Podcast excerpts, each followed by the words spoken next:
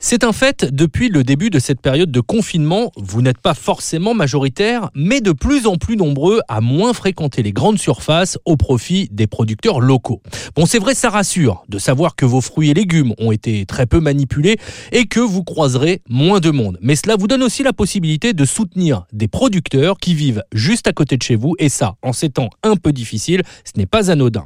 Pour cela, les producteurs se sont adaptés, vous vous en doutez, avec la fermeture de nombreux marchés, la livraison domicile, en vente directe, voire en drive fermier, se développe. Alors comment faire pour en profiter? Bien tout simplement grâce aux nouvelles technologies, une fois encore, et à des cartes interactives. Parmi elles, Solidarité producteurs locaux, qui recense, comme son nom l'indique, tous les producteurs de France. On y découvre par exemple l'existence de 8 drives fermiers dans les Hauts-de-France, même système que vos drives habituels, mais avec produits frais, yaourt fait maison, œufs, légumes, fruits, miel ou encore viande éthérine.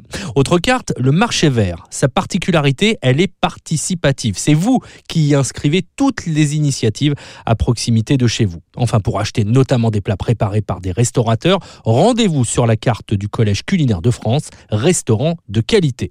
Notez que d'autres initiatives locales se développent, rassemblement de producteurs en Normandie, dans le Perche, où des paniers sont proposés en livraison ou en drive, produits fermiers disponibles en libre service dans des distributeurs automatiques dans les Ardennes.